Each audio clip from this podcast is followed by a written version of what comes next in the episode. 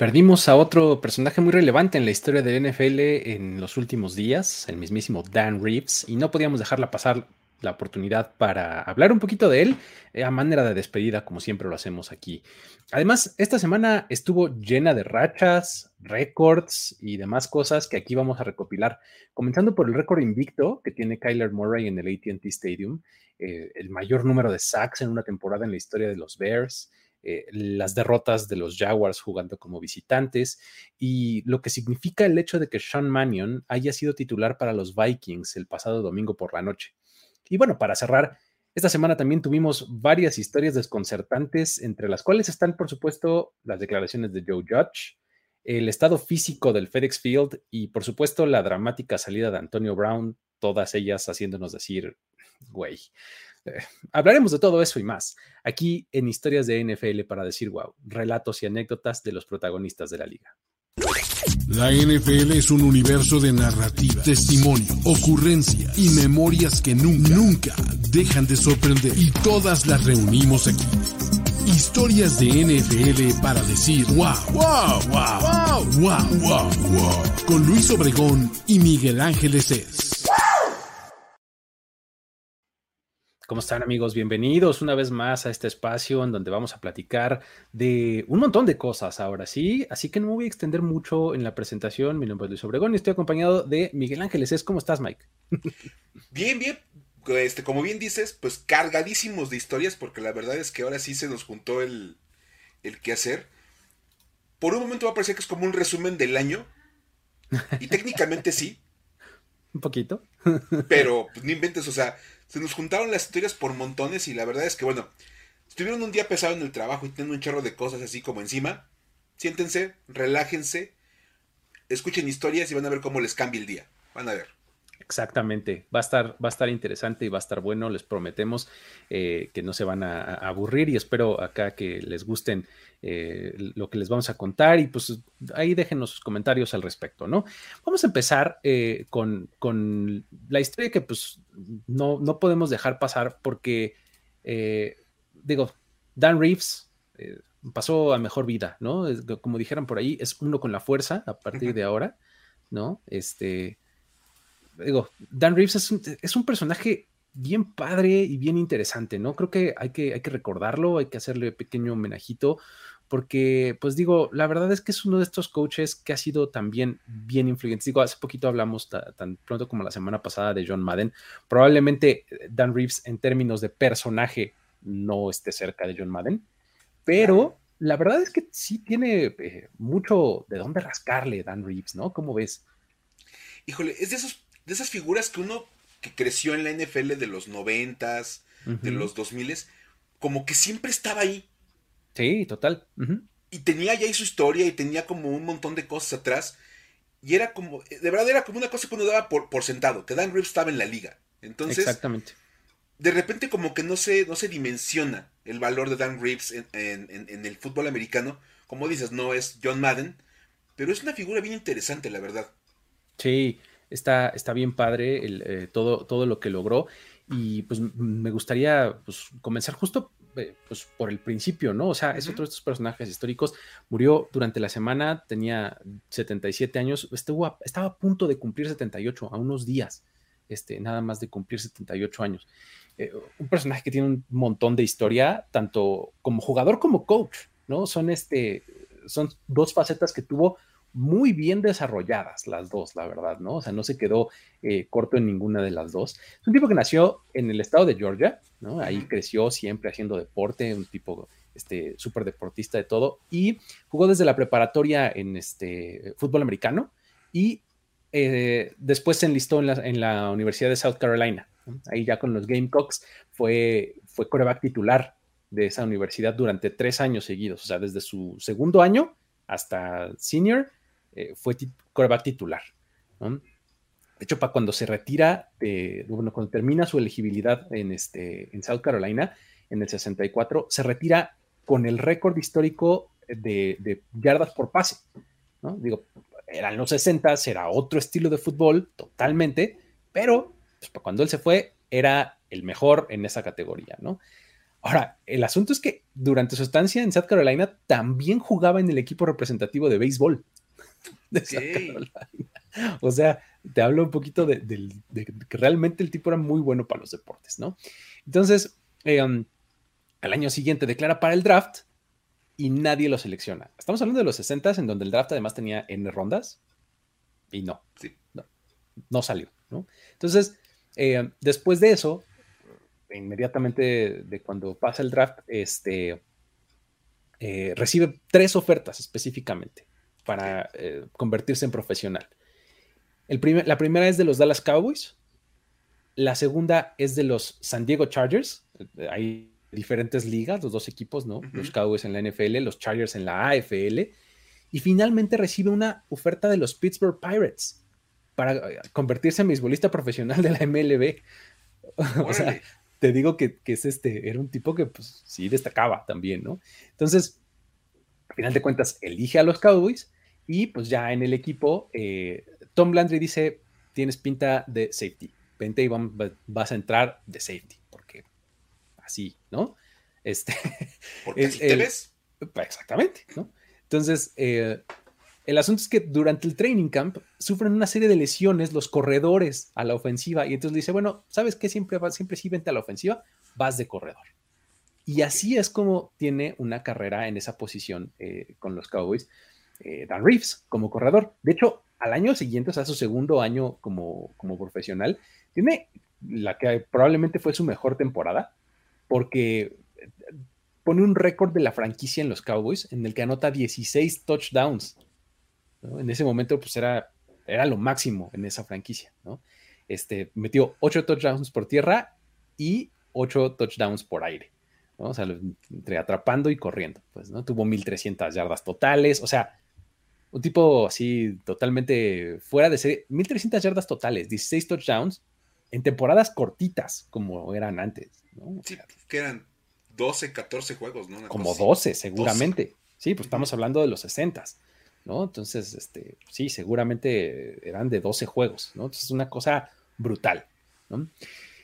Al año siguiente tiene la clásica lesión de rodilla, ¿no? Este, y pues eso hizo que ya su carrera, pues en realidad nunca, nunca fuera tan destacada como fue durante aquel año. Además, se combinó también con ya la llegada de Dwayne Thomas, de Calvin Hill, de otros corredores que ya, este, pues como que recordamos mucho más ahí en, los Cowboys, ¿no?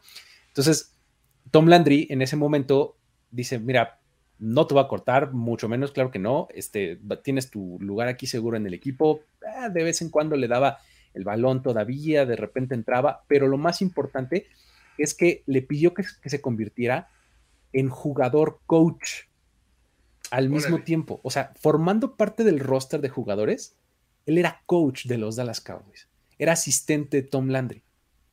Y en esa posición estuvo tres años, así, en, ese, en eso mismo, ¿no?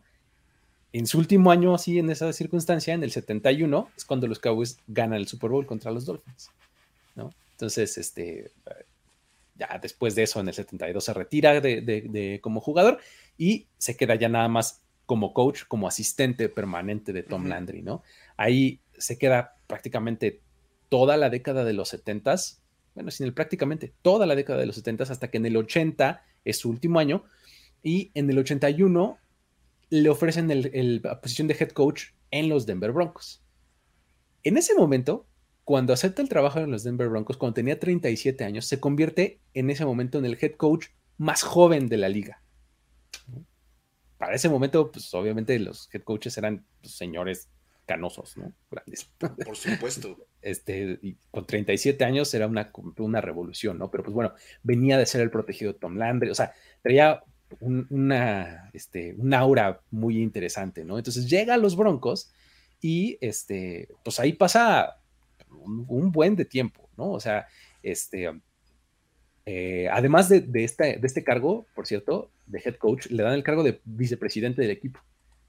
Entonces, eh, prácticamente tenía el control completo sobre, sobre la franquicia y las decisiones de fútbol y demás. Y, eh, por ejemplo, una de las cosas más destacadas que hizo, pues nada más fue en el 84 tomar este, hacer este deal, ¿no? Con los Colts para traer a John Elway, ¿no? Nada más. Este, básicamente, un, cualquier cosa, ¿no?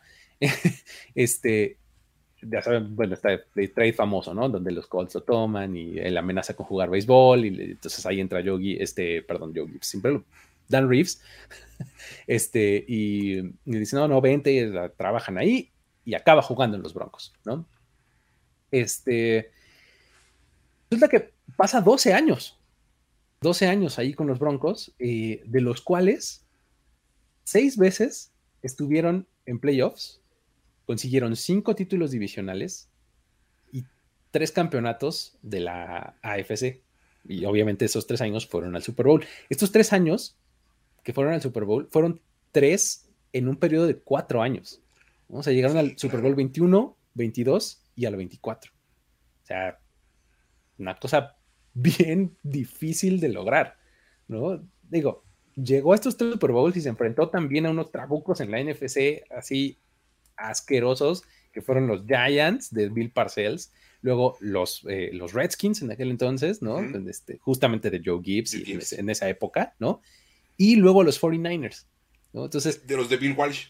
Eh, los de Bill Walsh, exactamente, ¿no? Entonces, pobre este, Dan Reeves se enfrentaba a puro gigante, ¿no? Entonces, este, perdió los tres, al final de cuentas, ¿no?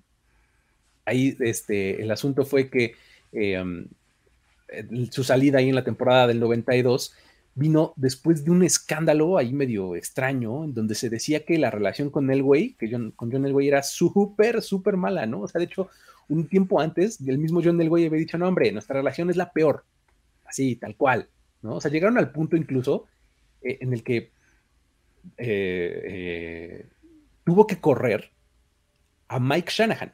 Mike Shanahan, que en ese momento era el coach de corebacks y el coordinador ofensivo de los Broncos, porque se decía, o sea, o él pensaba, había entendido como que Shanahan estaba como fomentando esta mala relación entre John Elway y él. Entonces acaba corriendo a Shanahan y un año después lo corren a él.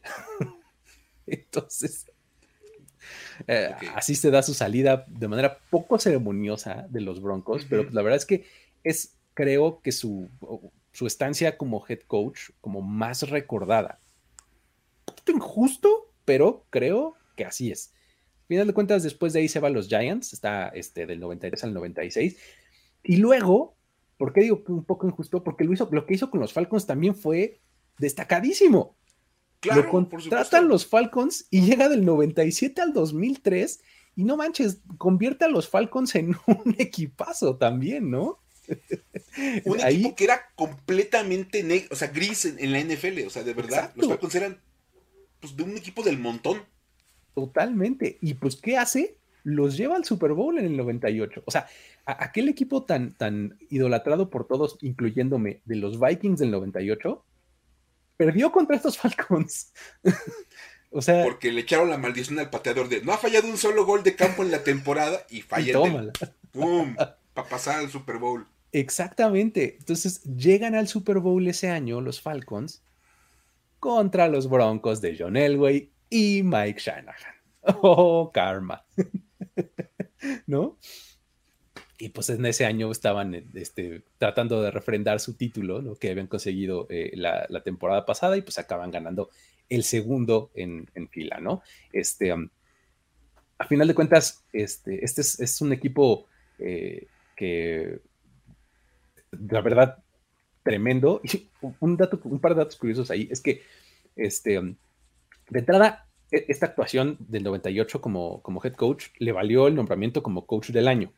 ¿no? Eso de entrada. Y luego lo otro es que en los últimos dos juegos en diciembre de la temporada regular, Dan Reeves no pudo estar en el sideline porque lo tuvieron que operar del corazón. O sea, le tuvieron que hacer un bypass en el corazón. O sea, de ya lo afectado que estaba por una carrera de head coach de tanto tiempo, ¿no? O sea, una cosa ahí tremenda. Pero bueno, al final de cuentas, es un tipo que participó en total en nueve Super Bowls a lo largo de su carrera. la tercera mayor cantidad en toda, para una sola persona en la historia de la NFL. Y pues a mí se me hace que con tal cantidad de apariciones en el Super Bowl, momentos tan destacados como justo el haber eliminado a los Vikings del 98, el, este, el haber lanzado, por ejemplo, él lanzó un pase de touchdown en el Ice Bowl. O sea, en esos Cowboys que llegaban contra los Packers a la final de conferencia, era eh, la época de las resbalada pase, ¿no? Así. Y él touchdown en el Ice Bowl, por ejemplo, ¿no? O sea, momentos súper destacados, este, que llegando al Super Bowl en tres años de cuatro, o sea, habiendo llegado a cuatro Super Bowls, sí, perdido todos, se me hace que merece una vista para el Hall of Fame. O sea, con cuatro Super Bowls perdidos, ya tienes a Bob Grant, que era el coach de los Vikings, y a Marv Levy, que también tienen cuatro Super Bowls perdidos, y ellos no fueron jugadores y no fueron player coach, y, o sea, a mí se me hace que este señor debería tener consideración, ¿no? ¿Cómo lo ves? No, por supuesto, creo que, creo que el tema es, como decías, esta, esta vida dedicada al fútbol americano. Que hables de que él fue jugador en el Ice Bowl. y luego hablemos de que en el 2003 estaba perdiendo un Super Bowl como head coach. Te habla de, medio siglo de vida dedicada a esto. Exacto. O sea, y, y, nunca fue como que dijeras, ay, era un cuate completamente opaco, que tuviera... No, no. Con los Giants, que fue su peor etapa como head coach, llegó a ser coach del año.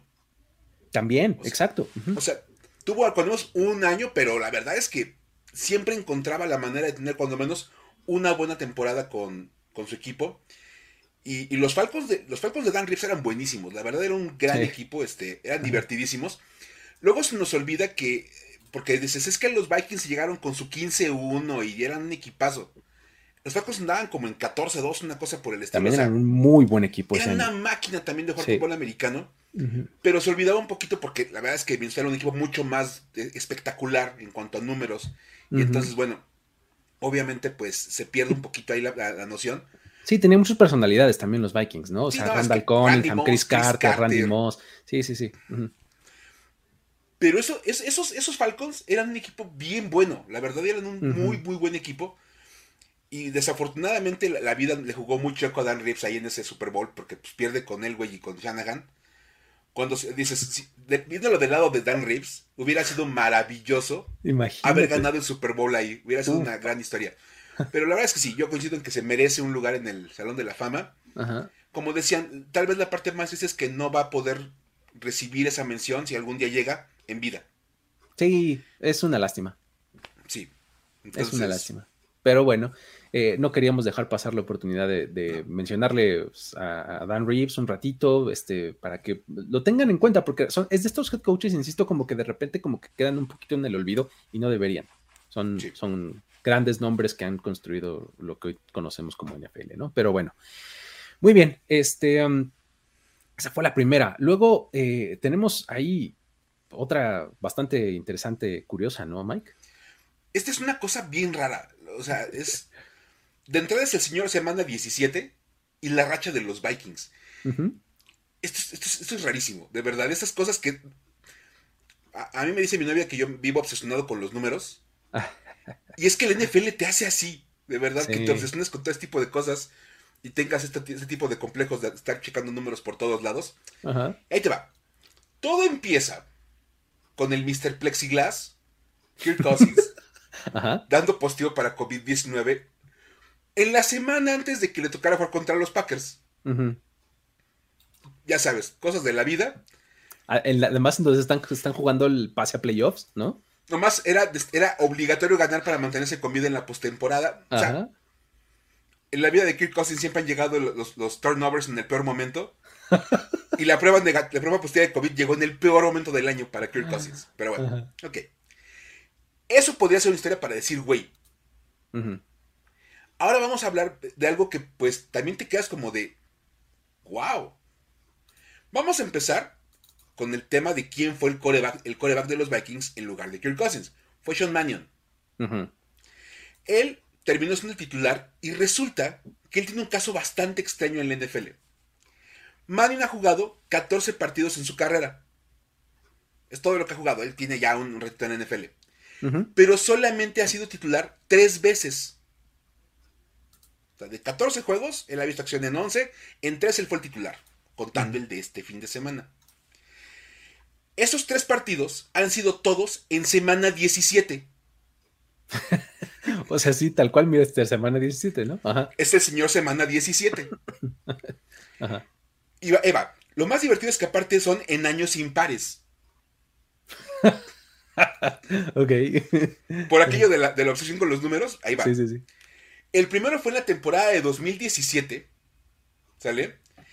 Y él era parte de los Rams. O sea, él era el suplente de Jared Goff. En aquellas épocas en que los Rams con Sean McVay, Jared Goff, toda la onda. Sí, sí, sí. sí. ese, en, ese encuentro de la semana 17, los Rams llegan con marca de 11-4. Ya estaban más clasificados, no peleaban absolutamente nada. Y dijeron, bueno, pues que descanse Jared Goff y que juegue Sean Mannion. Ok, le tocaba irse su partido, perdieron 34-13, no pasó a mayores, dices, ok. Su siguiente juego como titular llega en el 2019. Dos años después, año impar. Año impar. Ahora ya estaba con los Vikings. Ya había pasado a Minnesota. En ese año, los Vikings estaban 10-5 ya habían clasificado a playoff, no, no había manera de que cambiaran su lugar en la postemporada y decidieron darle descanso a Kirk Cousins. Entonces, jugó contra los Bears y perdieron 21-19. Pero pues también no pasaba nada porque pues, total.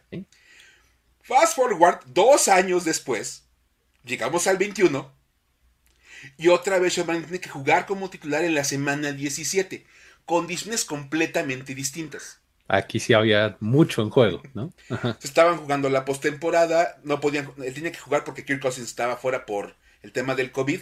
De hecho, él venía regresando de la lista. Él había sido marcado en la lista de, la reserva del COVID. Regresa el viernes y ese mismo día estaba dando positivo Kirk Cousins, entonces lo tienen que desactivar a Cousins y lo activan a él. Y fue como de, bueno, pues te toca. Y ahí vas. Obviamente, pues, ya sabemos cómo le fue este la, situación. Perdieron el partido de manera espantosa, 37 y estuvo aburridísimo el juego. La verdad es que no, nunca estuvieron en el partido de los Vikings. Y lo único positivo para el buen Sean Mannion es que lanzó su primer pase de touchdown en su carrera. Porque no había lanzado un solo pase de touchdown en su vida. En su vida profesional. Pues, ahí estaba. Entonces, bueno, eso es por el lado de Sean Mannion. Ahora vamos por el lado de, de, todo lo que representa esto para los Vikings. Como Kirk Cousins no jugó en la semana 17, se mantiene viva una racha bastante peculiar que tienen los Vikings. Y ahí te va. Desde 1974, los Vikings no han tenido a un coreback que inicie todos los partidos de dos años consecutivos. ok, o sea. Vaya. Desde el 74. Desde el 74. Se han perdido por lo menos un juego o algo, ¿no? El coreback que inicia un año y juega todos los partidos, al siguiente no puede jugar todos. Algo le pasa. Se pierde un juego, se lastima, lo que tú quieras, pero pasa.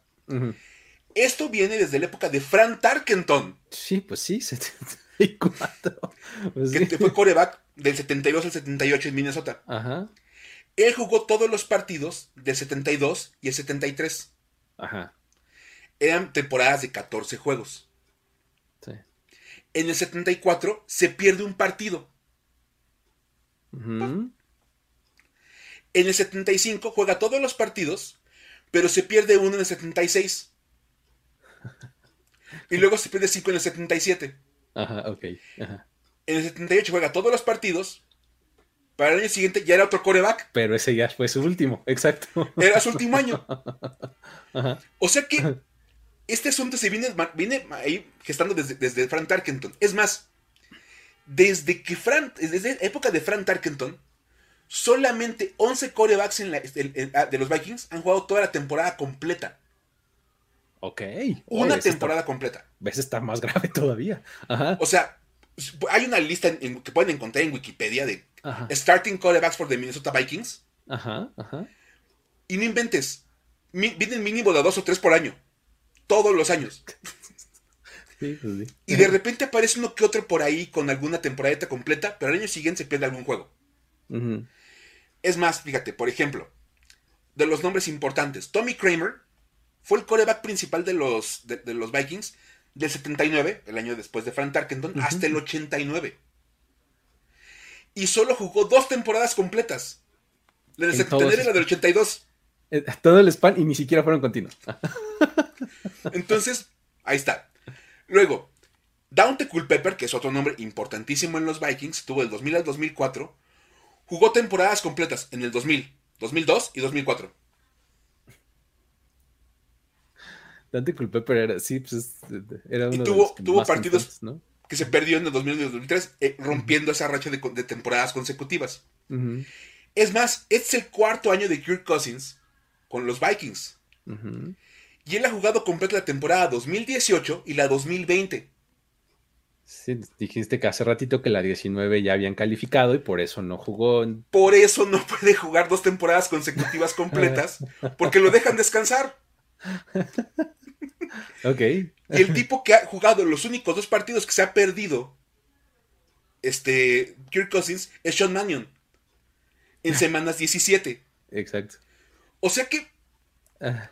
por una cosa o por otra, de verdad. Es más, Brett Favre que, era un partido que no se perdía partidos, en su segundo año con los Vikings se le lastimado. y se perdió partidos.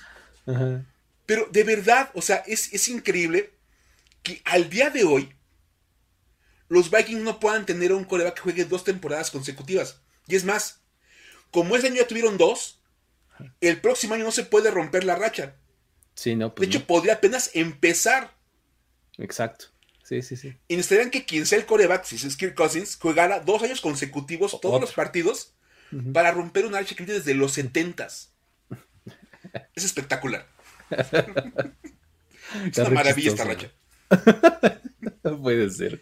Pero pues, yo no digo que deben de renovar el contrato como propone por acá Francisco Gutiérrez, pero pues, si quieren, pues que lo intenten. Digo, nomás para pues, esos fines, ¿no? O sea, no por otra cosa, no, porque para romper esa racha. Para romper la racha. Oye, este, está, está bien interesante. Este, y hablando de rachas, este, hay otra eh, bastante interesante que es la de Kyler Murray en el ATT Stadium, ¿no? Esta es una racha rarísima. O sea, de verdad, de verdad, esta, es una racha extrañísima. Porque resulta, de entrada, que Kyler Murray nació en Allen, Texas que está a unos 65 kilómetros del ATT Stadium. O sea, está cerquitita de la casa de los Cowboys. Es casi, casi vecino del estadio. Y resulta que aparte ahora funciona el ATT Stadium como la casa de Kyler Murray. exacto. y es que él jugó en la preparatoria Allen, en Allen High School, que también está como a 70 kilómetros del ATT Stadium. Está súper cerquita también, la prepa.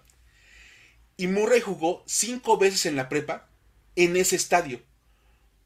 Porque pues ya saben que cuando se juega el campeonato estatal, le prestan el estadio de los Cowboys para el, juego de prepas. Normalmente así es. El campeonato de prepas del estado de Texas se juega en la casa de los Cowboys.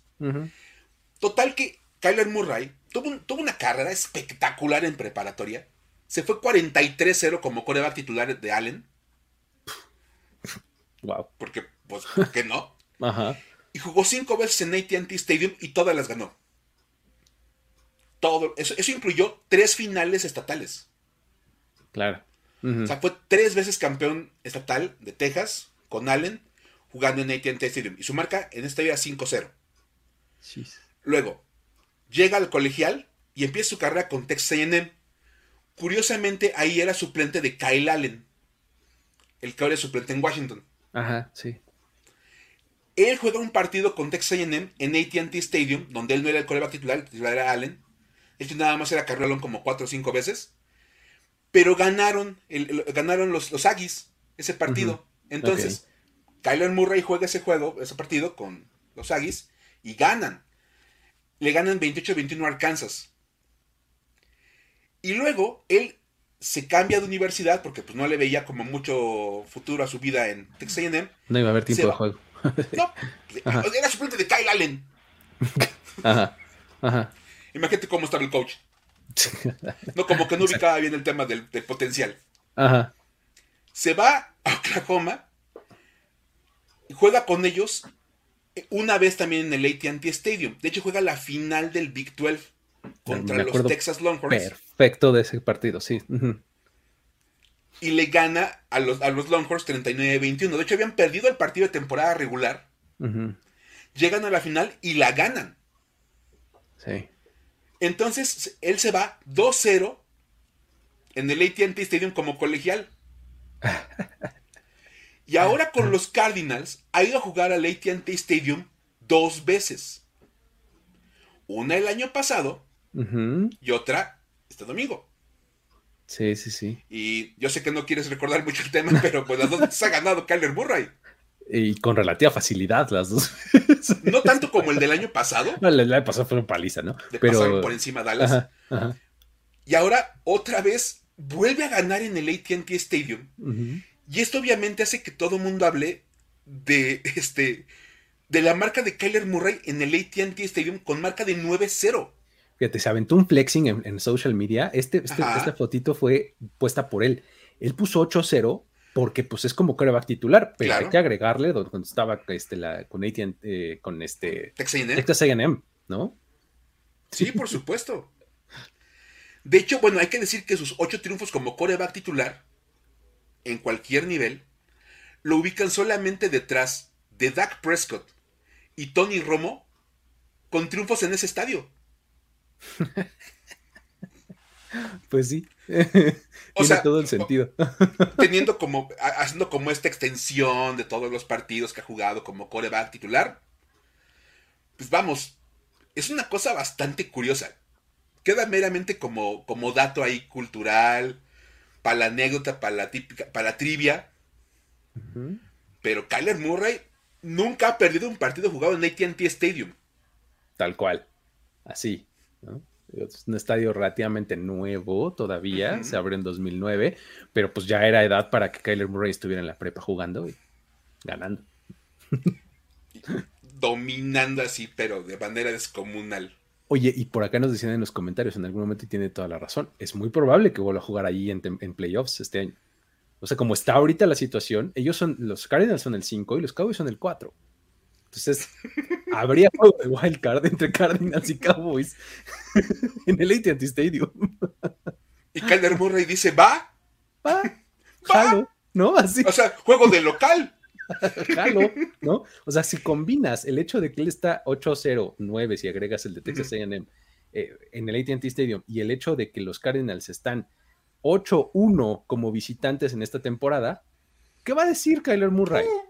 Jalo stock, ¿no? Halloween. Jalisco, vamos, o sea.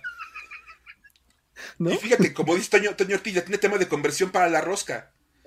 oigan, ¿saben qué? Oigan, hablando de Kyler Murray, tengo un dato buenísimo. Exacto. Y más, esta apúntalo por si se llega a dar el partido, como bien dice Luis, entre Cowboys y Cardinals en, postemporada. Acá está la estadística de experto. Exacto. O sea, voy con, voy con los Cardinals de visitantes porque Kyler Murray nunca ha perdido un partido ahí desde la prepa. ¡Qué obo! ya saben que aquí les damos buenos consejos y buenos, buenos, buenos datos para que los presuman con sus amigos. Exacto. Así Entonces, ahí está este. Y hay otros, otros datos ¿no? que podemos también platicar, ¿no, Luis? Hay una, hay una, hay otra de estas rachitas, este, bien, bien buena, eh, que es eh, la de Robert Quinn. De entrada, cuando cuando uno piensa en Robert Quinn, pues claro que tiene la referencia de un excelente pass rusher que ha tenido una carrera larga y bastante este, ilustre, ¿no? En la NFL. Ahora, entonces, uno piensa, pues hasta antes del Monday Night Football, pues en realidad, entre este, no había un líder en sacks que se llamara TJ Watt o Aaron Donald o, o Micah Parsons. No, no, no. El líder en sacks en la NFL se llamaba Robert Quinn, antes de que TJ Watt se volviera loco y hiciera cuatro sacks anoche, ¿no? Este, Digo. Pero Robert Quinn estaba teniendo un temporadón, bueno, está teniendo un temporadón, ¿no? Entonces, el asunto es que este año se dio el lujo de imponer una marca de franquicia en los Bears, ¿no? O sea, a mí realmente eso, eso a mí me vuela la cabeza muy cañón. O sea, una franquicia que se distingue por su tradición defensiva, que ha tenido nombres como Richard Dent, que ha tenido así tremendos pass Dick rushers. Mike Singletary. Brian Urlacher.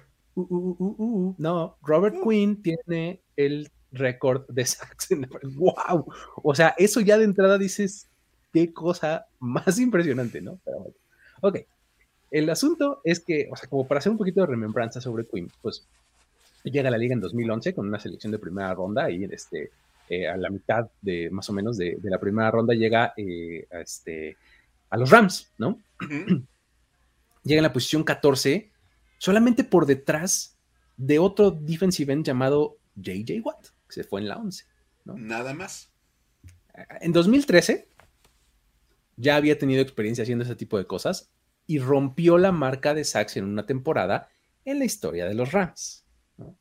Tuvo 18 sacks. Ok. Esta, marca la impuso ahí este, con un, en un partido de 3 sacks contra los Buccaneers, este, eh, cosa impresionante. Y resulta que en aquel entonces esos Buccaneers tenían a un tal Mike Glennon como quarterback que habían tomado en la segunda ronda eh, del draft, ¿no?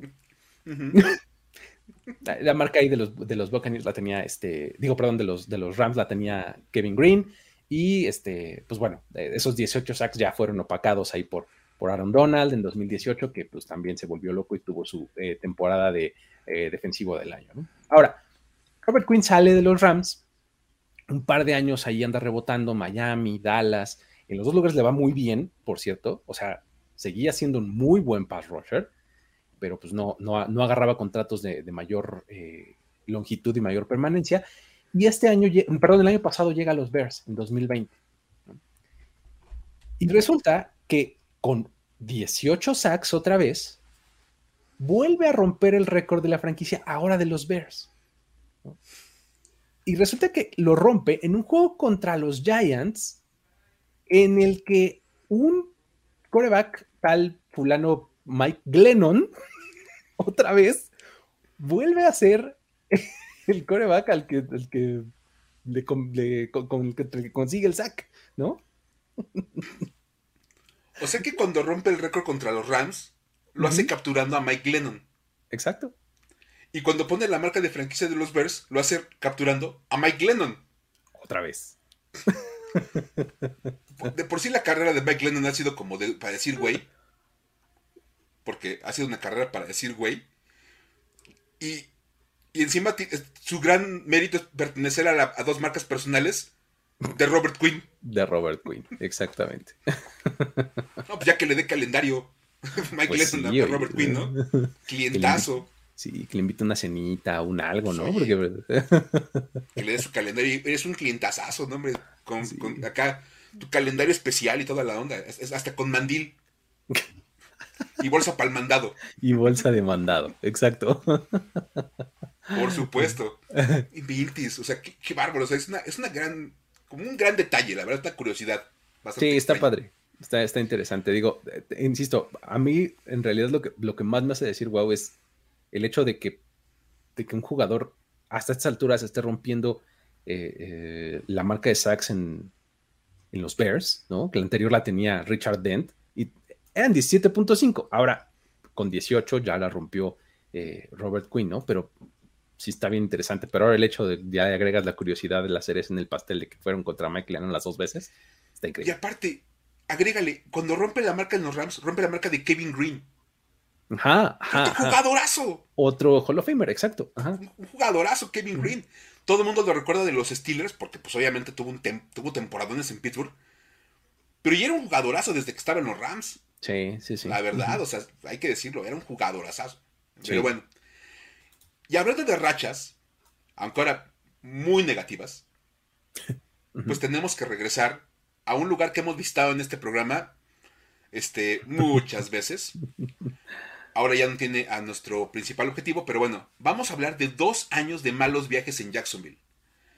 Y pueden ser malos viajes desde mentales hasta malos viajes físicamente viajes, o sea, Dos años de, mal, viajes, ¿no? Sí, se han mal viajado muchísimo los pobres Jaguars. Y peor porque por ahí anda el rumor de que un candidato importante al puesto de head coach es Bill O'Brien. Imagínate nada más lo que sería eso. Si yo soy Trevor Lawrence y me anuncian que Bill O'Brien es mi head coach, me retiro en ese momento. vámonos, aplico un Antonio Brown en ese momento. Muchachos, así. Y con el cabello así como, como de, de, por el viento. Vámonos, adiós. Exacto. Pero bueno, los Jaguars vienen de un par de años verdaderamente malísimos. Lo que han sido 20 y 21. De hecho, si sumamos la, marca de los dos años, hasta ahorita, falta un juego, van 3.29. Por si no habíamos puesto en contexto lo malos que eran los Jaguars en los últimos dos años. Sí, está muy cañón. Ahí está. 3.29. El 2020 fue el último el, cuarto año de Doc Marrone como head coach. Aquel que los había llevado a una final de conferencia. Bueno, se fueron 1-15. Y su única victoria vino en la semana 1 cuando le ganaron a los Colts por marcador de 27 a 20 en Jacksonville. Perdón, es que me dio muchísima risa el comentario de José María Medrano. Bill O'Brien llegando a los Jaguars en corto vende a Trevor Lawrence por una sexta ronda. Una sexta ronda y un corredor veterano. Ah, me hizo reír mucho. Sí, sí, sí, no, por supuesto. Dice, ya tengo a Carlos Hyde en el roster, ahora nada más necesito encontrarme. Así, ¿quién me puede vender un corredor veteranísimo?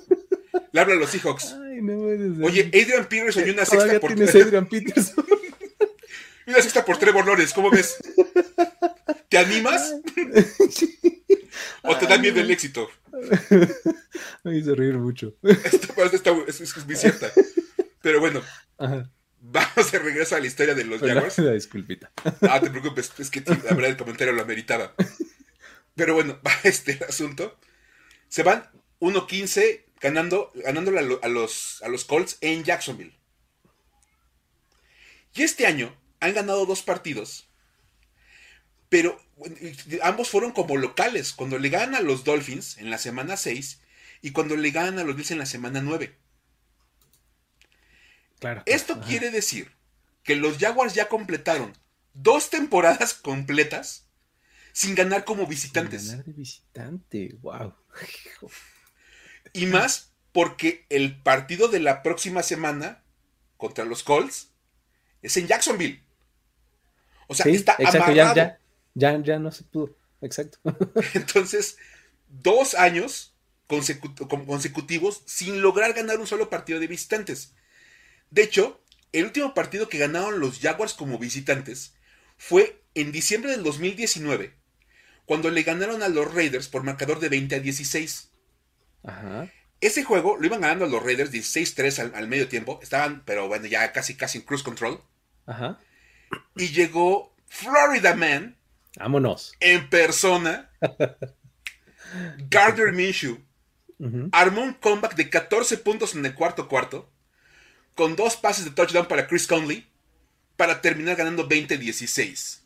Vámonos. Porque eso es lo que hacen los padrotes como Gardner Minshew. Exactamente, Florida Man en personaje, todo su apogeo. Lo más Florida Man de Florida Man, ahí estuvo. Regresándole un juego a los Raiders en su casa. Para que los Jaguars ganaran. Lo interesante es que esto tiene, hay que hacerle un par de apuntes. Primero que nada, por acá ya lo están comentando, este, el tema de Wembley, el tema del juego en Wembley, el tema, el tema es que administrativamente eran locales. Sí, exacto. Los Jaguars han jugado mucho tiempo de locales en, Inglaterra. Y aparte porque ellos ceden un partido de locales en Jacksonville para jugar el partido en Wembley. Sí. Entonces, oficialmente, bajo cualquier norma, ese partido que le ganan a Miami en Londres es un partido de local de los Jaguars. No cuenta que hayan viajado al otro lado del mundo para jugarlo. Sí, no. Es partido de local. Exacto. Y luego, el último triunfo de los Jaguars como visitantes que acabamos de describir fue en Oakland. Oakland ya ni ya tiene no hay equipo de NFL en Oakland. ya ni tiene fútbol. O sea, el último juego que ganaron los Jaguars de visita es en una ciudad que no tiene franquicia de NFL. Exacto. Sí, sí. O sea, es más, pueden preguntarle a quien quieran ahorita, oye, ¿dónde fue el último partido que ganaron los Jaguars de visita? nunca le van a dar que es Oakland, porque ya ni siquiera juega en el mapa. Exacto. Entonces. Van a empezar a recorrer así y nunca lo van a encontrar. Préstenle una, un mapa, una, división así. De, mira, que esto de verdad. O sea, es. Yo sé que es para decir güey, pero también es para decir wow. Porque dices, no es posible que no hayan ganado un solo partido. Entonces, la siguiente oportunidad de los Jaguars de ganar un partido como visitante vendrá hasta la temporada 2022. Allá por septiembre. ¿No? O sea, es impresionante de verdad. Este. Y esa es una cosa verdaderamente espectacular. El tema de, los Jaguars y su. inoperancia totalmente descomunal como equipo de visita. Sí, total. Qué horror, qué cosa más este esplendorosa. Como dice Íñigo, mira, ya casi, ya mero mero se victoria más reciente en San Luis. sí, exacto. Pues acá se quedaron, oye, ¿por qué? Casi, La verdad es que sí andan, andan muy mal ahí en esos temas. Y bueno, pues ahí está. Esta es una historia para decir wow, como con transición al güey. E, es, es un muy buen segue. Es un muy buen segue porque ya vamos a, eh, vamos a entrarle justamente a esta bonita sección en donde hablamos de las historias para decir güey, ¿no? Y, y miren que ahora tenemos historias para decir güey. Sí, sí, hay, hay, este, hay variaditas y están intensas. están intensas. De hecho, hay que empezar porque, ay, es que, bueno, la que quieras de las tres es maravillosa. Sí, las tres son tremendas. Las tres son tremendas, así que. Pero, este, vamos a empezar con. Es difícil olvidar a Joe Judge. Un tipo inolvidable. Según Joe Judge. Exacto. La, mamá de Joe Judge o algo así. Sí, algo así como cuando dan las críticas de las películas. Exactamente. Imposible de olvidar este head coach. Exacto. ¿Quién dice? Joe Judge. Sí. Y bueno, vamos, vamos a empezar. Los Giants están en medio de una temporada pues sumamente mala. Es más, ya se les han acumulado muchas temporadas malas. La verdad es que ya los números ya hablan muy negativamente de los, de los Giants. Van 22-58 desde el 2017. Ufa. que fue su última aparición en playoffs. Van 22-58 lo cual es la peor marca en la NFL en este lapso, empatados con los Jets. O sea, los dos peores equipos del NFL del 2007 para acá son los dos equipos de Nueva York. Juegan en el MetLife Stadium. es la nueva Factory of Sadness. Exacto. El MetLife Stadium. Pero bueno, esto no es lo peor de todo. Este, Dentro de este, esta mala racha, Joe Judge tiene su contribución con récord de 10-22 en dos años. También está de locos. O sea, le, el buen Jesús Niebla de, uy, mira, no salimos en la lista. Pequeños triunfos que da la vida. Pequeños triunfos que da la vida. Festéjala, festéjala, Jesús. Puedes presumir que mínimo no tienen ese problema. Exacto. Y bueno, Después de perder el partido de esta semana 29-3 con los Bears. Ajá, contra esos Bears. contra los Bears. Ajá. Contra los Bears de Andy Dalton. Sí, sí, de Matt Nagy. Fire Nagy, ¿se acuerdan? Todo eso. Esos. bueno. Este, después de perder con ellos, Joe George dijo que su equipo va por buen camino. ¿Para llegar a dónde o qué demonios? Dice que el problema es que la gente está nada más fijándose en, la marca. Lo más complicado de cambiar en, un equipo, según Joe Judge, es la mentalidad. Y la mentalidad en los Giants está cambiando. ¿Ok? Denme dos años más, ¿o, qué necesita? O sea, es, es imposible medir la, mentalidad de manera objetiva, pero pues es, un, gran argumento. hemos mejorado en la mentalidad. Claro, nadie la puede medir. Pues claro, a ver, dime que no. Entonces, sí, pues mentalidad de tiburón, vamos súper bien. Mamba, ¿no? Así, de Mamba. Mamba mentality. o sea. Exacto. Ya se leyeron el libro de Kobe Bryant, ¿qué hubo? De Kobe Bryant, exacto. Y el de Arturo Elias Ayub del negociador, ¿qué hubo? Ya están listos, toda la vida está solucionada. Bueno, a ver. Dijo, que es un tema también interesante, que su equipo no se anda tirando golpes en la banca, ni es, un, ni es, una, no es una franquicia que es, un show de payasos. Ay, este fue más patada de ahogado que nada. Aparte, o sea, tirándole como un pequeño comentario a su rival de la próxima semana. Sí, sí, sí. Y nada más hay que recordar, eso lo hago yo como aficionado a Washington, que a principios de la temporada hubo un, una auténtica melee entre todos los jugadores de los Giants que terminó con, Daniel Jones en el, fondo, en, el, fondo de la, de la pila. Sí, es cierto, en el training camp. Sí, es cierto. Y que los puso a correr a todos regañadísimos porque estaba enojadísimo Joe Judge. Pero dice que, pues obviamente, este, eso no pasa en su equipo. Sí, sí es cierto. Sí es cierto. Y justo porque además, más o menos al mismo tiempo, pasó algo en los Lions y Dan Campbell dijo, ay, sí, claro, qué padre, ¿no? O sea, que me, gustó comparar los dos, los dos, sí, cierto. O sea, pero según él, pues no hay golpes en la banca, no, medio se matan todos en el training camp, pero en la banca no se pegan. Exacto, sí, sí. Aparte, la mentalidad ya cambió. Ajá. Entonces, este, pues resulta que, bueno, después de eso, dice que este cambio de mentalidad ha hecho que la gente no se quiera ir de Nueva York. Voy a citar textualmente lo que dijo, ¿eh? porque es, una, es una joya de declaración. Fue un momentazo, además, en la, conferencia de prensa, porque además lo hizo de una manera súper vehemente la declaración, ¿no? Aparte fue, un rant como de 10 minutos. Sí, largo, largo, largo. Habló y habló y habló y... Dice, te puedo decir que muchos jóvenes que van a ser agentes libres vienen a mi oficina a diario y me ruegan regresar. Lo sé. Sé que jugadores que estuvieron aquí el año pasado me hablan dos veces a la semana y me dicen que les encantaría estar aquí, aunque les están pagando más en otro lado. ¿Ok? ¿Ah? ¿Mm? Mis, todas mis exnovias dicen que soy lo mejor que les ha pasado en su vida. Exacto. O sea, ¿te cae? Ajá, ajá. O sea, en pocas palabras, todo mundo ama jugar para los New York Giants, aunque no ganen partidos casi casi ni por error, porque la mentalidad está maravillosa en el equipo. Ok. Yo nada más quisiera ver qué va a pasar cuando empiece la agencia libre. Si efectivamente todos los agentes libres salen corriendo a firmar de regreso con los Giants. Exacto, pues porque así debería ser entonces, ¿no? Así de, oye, es que te, hablaron los, los Kansas City Chiefs. No, pero es que ya vieron la mentalidad que tiene Joe Judge.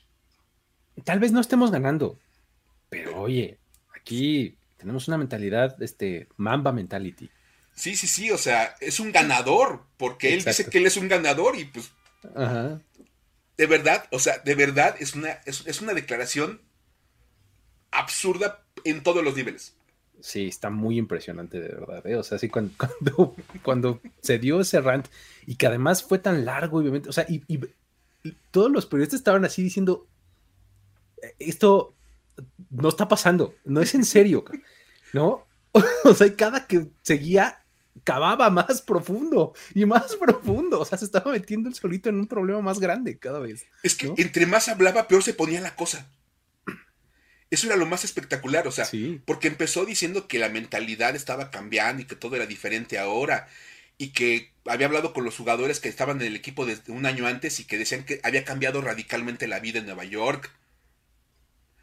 Y le empezó a escarbar y escarbar y escarbar y cada vez era peor y peor y peor. Sí, sí, sí. Y entonces, o sea, mira, pues sí es cierto, aparte regalamos refresco a los aficionados y no inventen, o sea, todo aquí es maravilloso. Exacto. No, o sea, de verdad, de verdad, este, Sí, un aplauso para toda la gente que estaba en la conferencia de prensa y que no se atacaron de risa. Y se aguantó la risa. Ha de haber estado difícil. Todos unos profesionales para contarse. Todos hemos estado en una junta con un jefe que está exactamente en la misma situación y que te aguantas la risa y dices, va. Sí. Y, o sea, ya, como de, bueno, ya, ya, ni para preguntarle. Sí, no, ya. Pues, ¿qué No further questions. ya, hasta ahí quedó, ¿no? sí, la verdad. Es, es que una cosa espectacular lo de, lo de, lo de Joe Judge. Sí, estuvo muy. Y lo único que se vino abajo un poquito más espectacularmente que Joe Judge. Hijo. Pues fue el FedEx Field, ¿no? Totalmente. Ay, no fue este. El FedEx Field se nos cae a pedazos en una gran ilustración de lo que es Washington Football Team últimamente, ¿no? O sea, muy impresionante porque hablamos de, de varias cosas que ha pasado en Washington en diferentes este, ámbitos, ¿no? empezamos por la anécdota chistosa del campo, ¿no? Y que si hay que las lesiones acá y acá, no sé cuánto. Pero luego empezaron a pasar. conspirativa. Exactamente. Y luego, pero luego empezaron a pasar cosas que son ya muy tangibles, ¿no? O sea, desde, este, digo, lo más obvio que fueron los golpes en la banca, este, hasta las tuberías, este, que tenían fuga, o sea, ya una tras otra, ¿no? Esta fue el colmo. Y, lo peor es que, bueno, habían, habían tenido un, punto, este, digamos, como de estabilidad cuando ganaron cuatro juegos consecutivos. Se pusieron 6-6. Parece que el barco estaba como mejorando, al menos en el campo. Porque los problemas en la oficina siguen. Porque pues Dan Snyder sigue siendo el dueño. Y entonces, este, pues resulta que pierden con los, con los Eagles 20-16 esta semana para sumar tres derrotas consecutivas y ya están eliminados de los playoffs. Y cuando Jalen Hurts iba hacia el túnel ya para salirse del estadio, algunos aficionados que estaban en, la grada, pues empezaron a estirar el típico estirón así de manitas para tratar de saludar al, este, a, saludar al, al coreback de su equipo. Y resulta, este, que se vinieron abajo con todo y grada. tengo, tengo videito por si alguno de ustedes no lo haya visto. Pues, Checa, por ponlo, por favor.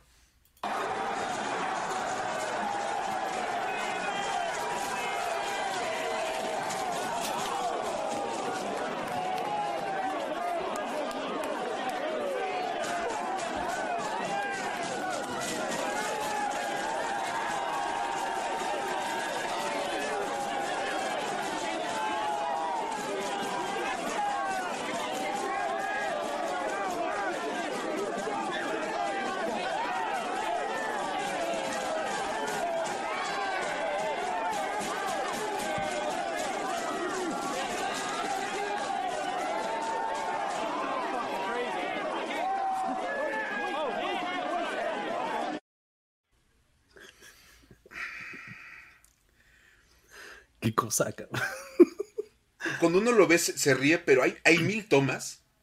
Había un, había un fotógrafo justo abajo. Exacto. Y por nada no le cayeron encima. De verdad. Luego, como en, una reacción medio rara, le tiró una patada a uno de los que había caído, como de ¿por qué te me caes encima? Pero pues, ellos no lo estaban. Así de gravedad. o, sea, o sea, honestamente. Y luego, este. Luego caen se quedaron nada de caerle encima a Jalen Hurts. Sí, él alcanza como medio a librar nada más así. Nada más se mueve. Es más, yo, platicándolo con mi hermano cuando pasó, le dije, oye, imagínate que le caen en la pierna. Hijo. Adiós, adiós temporada de los Eagles. Ya calificados a playoffs y todo. Ah, ¿Qué crees? Vas con Gardner Minshew, gran noticia. Digo, es una gran cosa, pero vamos, o sea, es una cosa rarísima. Entonces, aquí hablan del tema de las demandas. El tema es que, curiosamente, no hubo, como mayor, no hubo con mayores problemas en el momento. Este, porque aparte, la gente se levantó y se empezó a tomar selfies con Jalen Hurd, porque pues aprovechando el momento.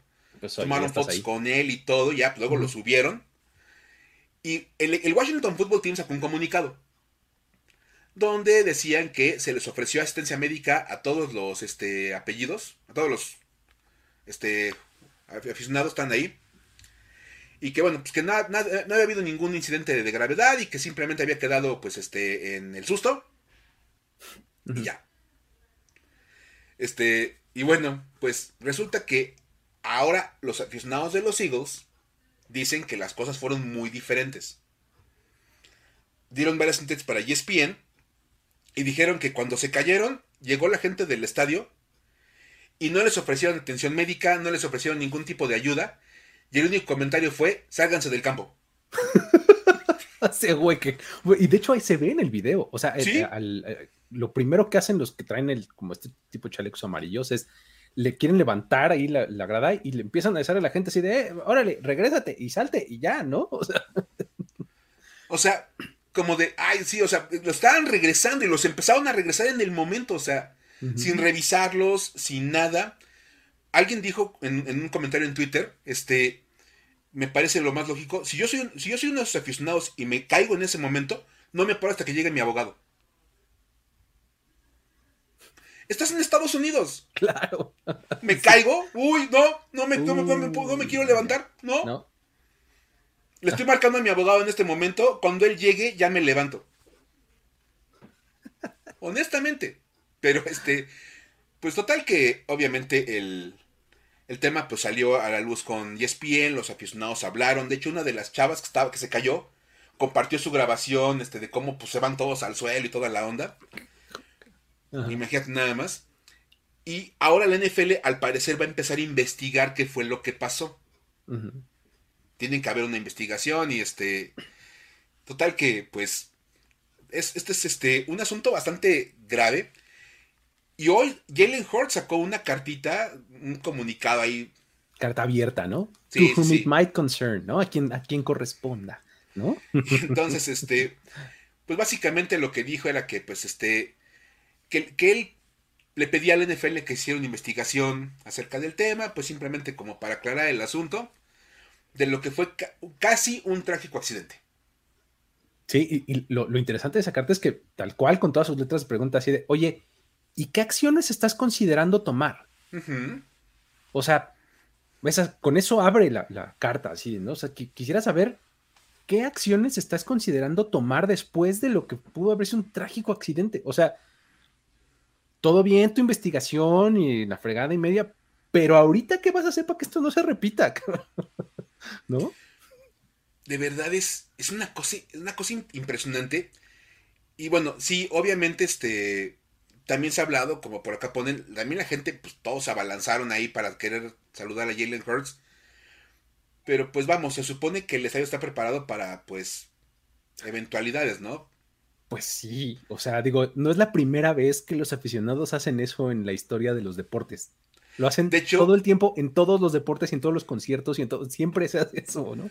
Vamos, cuando, te, cuando le ganan los Bengals a los, a los Chiefs ese mismo día, en ese mismo horario, está la foto de cómo sale Joe Burrow con las manos levantadas, Ujú, saluda a toda la y toda la gente estaba estirada, así, para tratar de darle la mano al coreback que acababa de ganar un partido espectacular ante los De Chiefs. local, era mucho más gente de aficionados de su equipo. Acá eran poquitos de Filadelfia que estaban Sí. en Washington, ¿no? Pero, ¿por qué no se cayó nadie? ¿Por qué no pasó nada? ¿Por qué al FedEx Field le pasan tantas cosas? Y es Es, eh, es como eh, la justificación perfecta para Dan Snyder para decir, ya ves, pues yo me estoy dedicando a un nuevo estadio. ¿Se acuerdan que les dije por eso estoy de licencia, no? Y, y- tendría mucho sentido, la verdad, que ¿No? estuvieran buscando un nuevo estadio, porque la verdad es que la gente que lo conoce así como más a fondo y los periodistas que han hablado a profundidad de esto, les dicen, es un muy mal estadio. Es un pésimo estadio, es un, es un muy mal inmueble. Y creo que lo mejor que pudieran así de veras este, hacer es de plano, ahora que van a cambiar de nombre, pues estar ya buscando también nuevo estadio y todo para tratar de darle un reset total a esta franquicia. un rebranding, un reset completo, ¿no? Sí, estaría, est- les vendría bien, yo creo, a estas alturas, ¿no? Pero bueno. Pues así está la cosa. Pero la verdad es que no, no podíamos, no podíamos despedirnos de este programa sin, sin dedicarle un rato a platicar del el asunto de Antonio Brown, ¿no?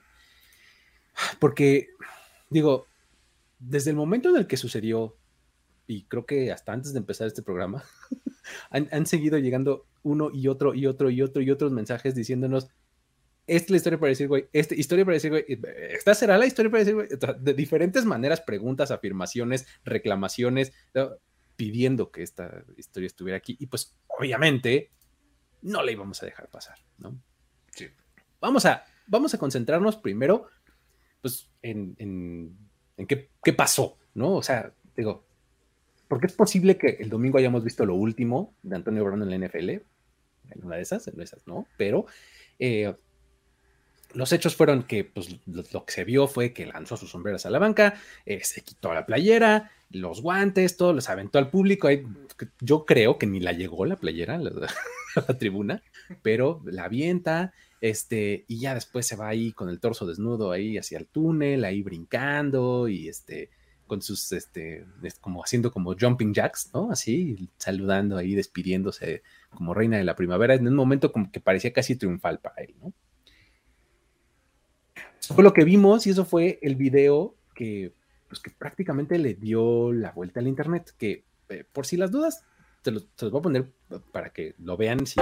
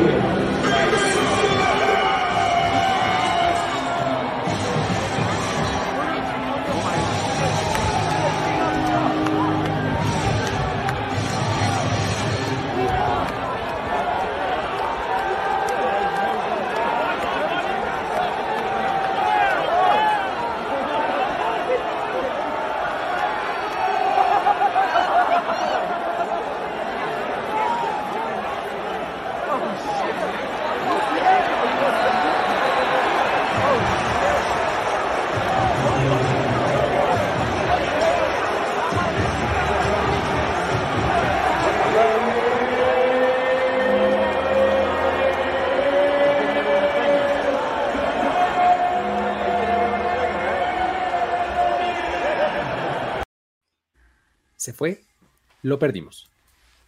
Tal cual, ¿no?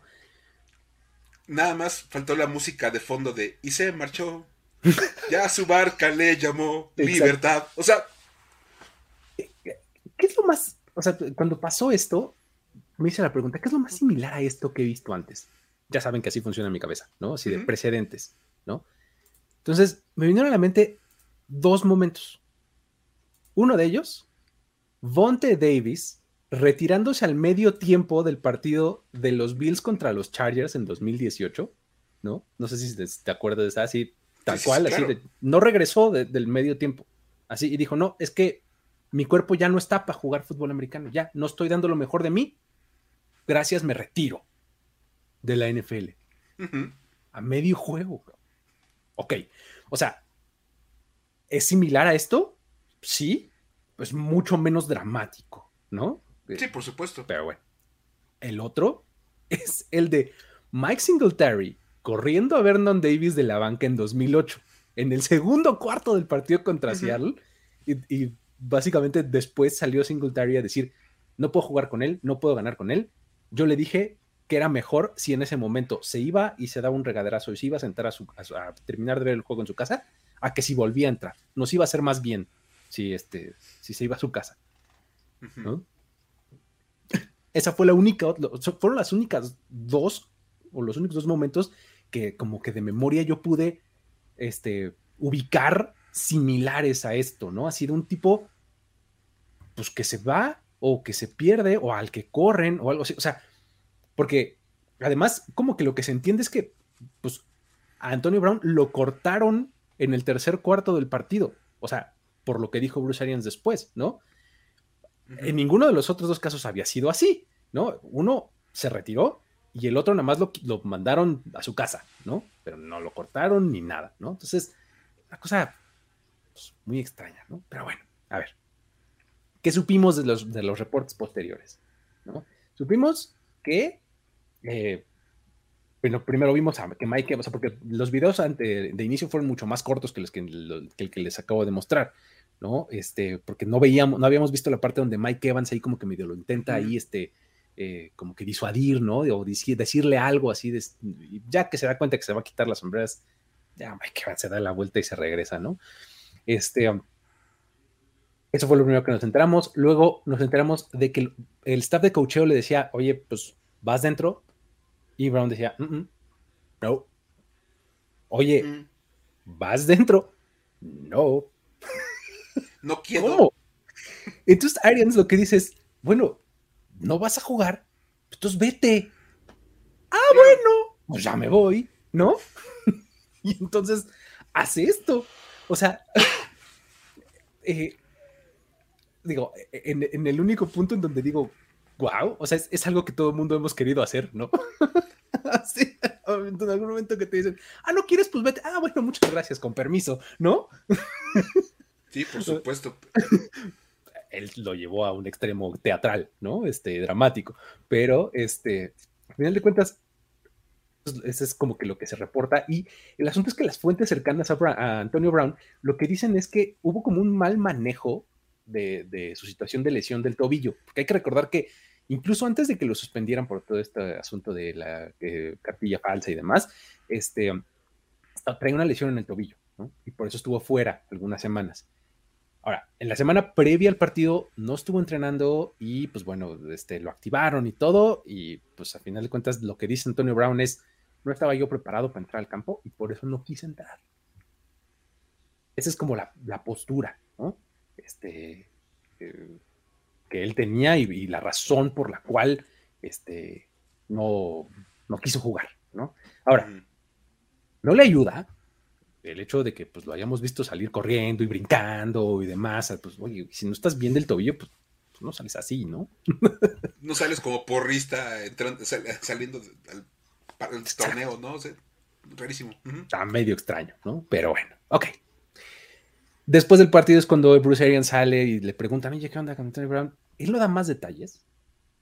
Lo único que dice, él ya no es un Buccaneer mejor vamos a hablar de los jugadores que salieron y ganaron el partido el día de hoy, ¿no? A la hora que dice, él ya no es un Buccaneer, mi primera reacción fue decir, ay, te cae. Pues a mí me lo dejó muy claro Antonio Brown. No tenías tú que venir a decírmelo. ¿No? O sea, como que yo siento que Antonio Brown fue el que tomó la decisión, no tú. Sí, por supuesto. Eh, ok. Este. Eh, a mí me hizo recordar eh, aquel, pues, aquella declaración que dio en octubre de 2020, cuando contrataron a Antonio Brown, este, pues ante los cuestionamientos de, oye, Antonio Brown es un tipo súper conflictivo y pues tiene un historial raro, etcétera. Y entonces Bruce Arians dice literalmente, se equivoca una vez y se va. ¿No?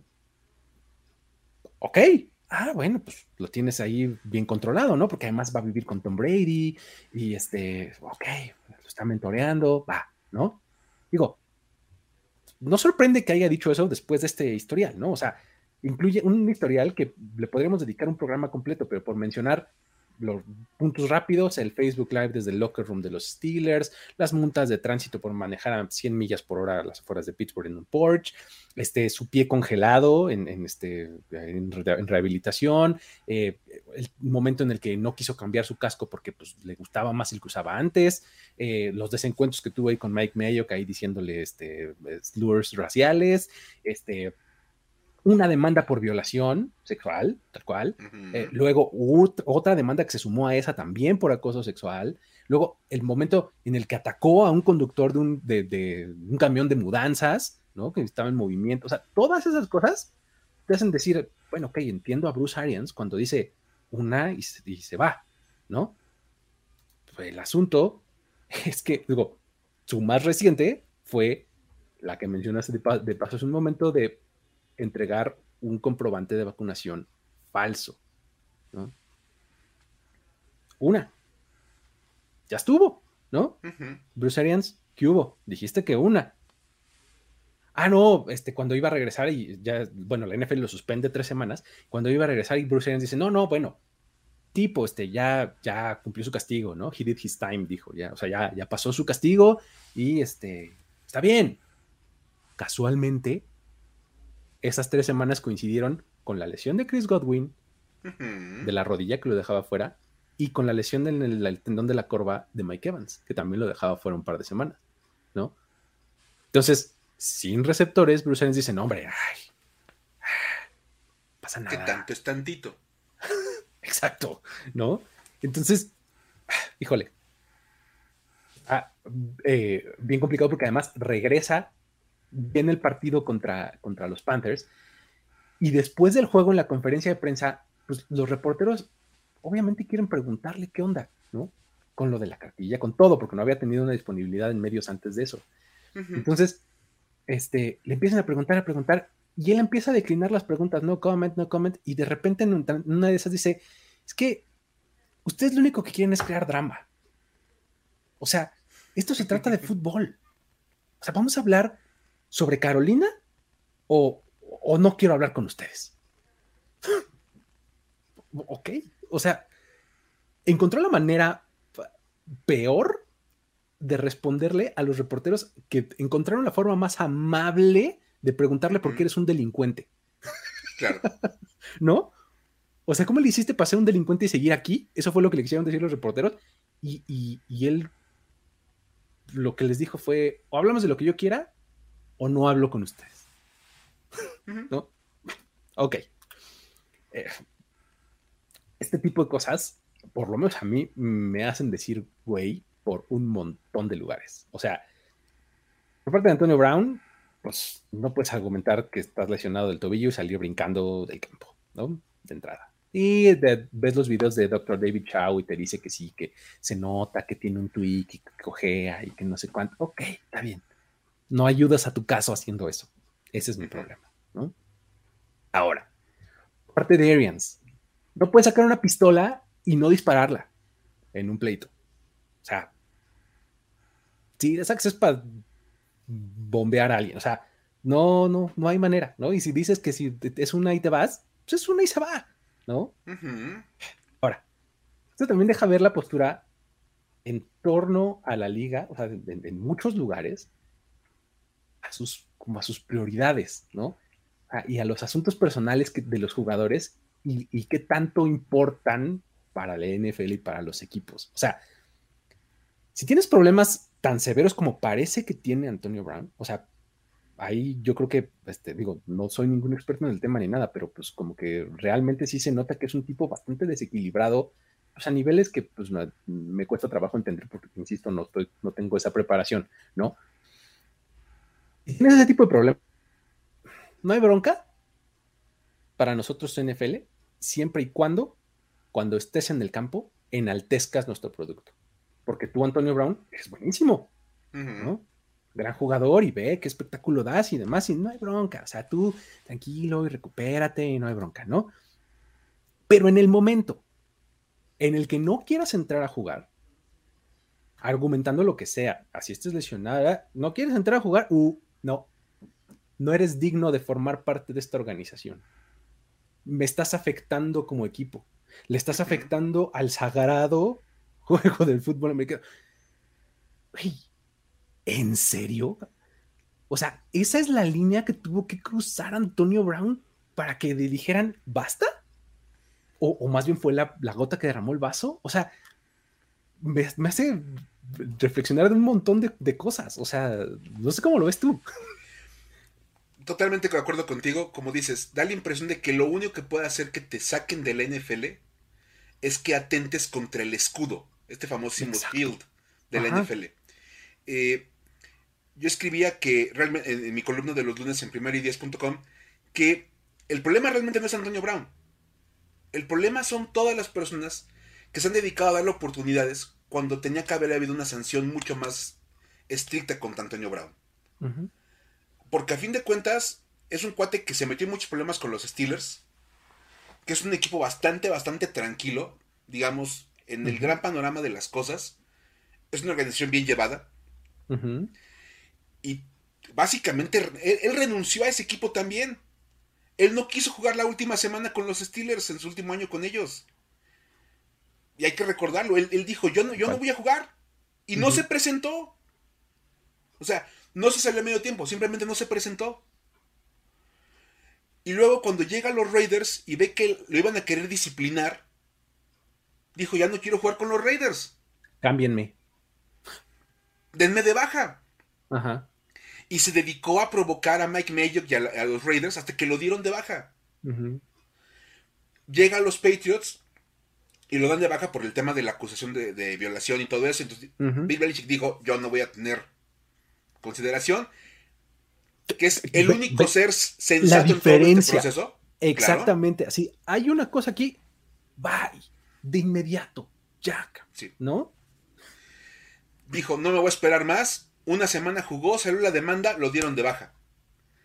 Y va Tom Brady y le da otra oportunidad con los Buccaneers. Mucha gente lo ha dicho y yo me sumo a ellos. A fin de cuentas, cuando tenían que haber existido sanciones y castigos severos contra Antonio Brown, esto, esta ayuda que pide Tom Brady para Antonio Brown se la tenían que haber dado desde que salió de los, de los Steelers ese, también es todo mi punto. O sea, si el tipo es, alguien que necesita ayuda, que eh, de verdad no lo descarto, pues a lo mejor estamos un poquito tarde en eso, ¿no? O sea, ahora, más vale tarde que nunca, claro que sí.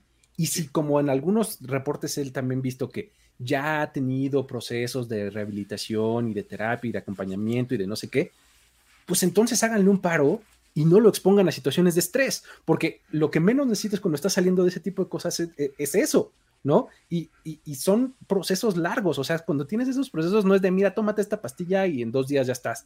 No, güey. O sea, son, son procesos larguísimos que van a implicar altas y bajas y vas a tener caídas y puntos bien bajos, que probablemente eso fue lo que le pasó el domingo, ¿no? Y que incluso habría que decirlo, lo que él necesita en todo caso es ayuda y no más oportunidades de seguir jugando. Exacto de nuevo, prioridades, ¿ves? Por supuesto. a lo que me refiero.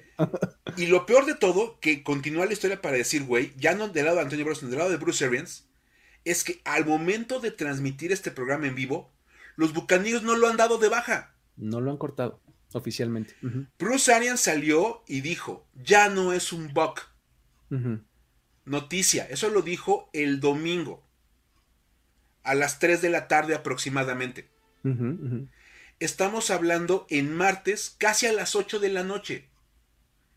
Y Antonio Brown sigue en el roster activo de los Buccaneers.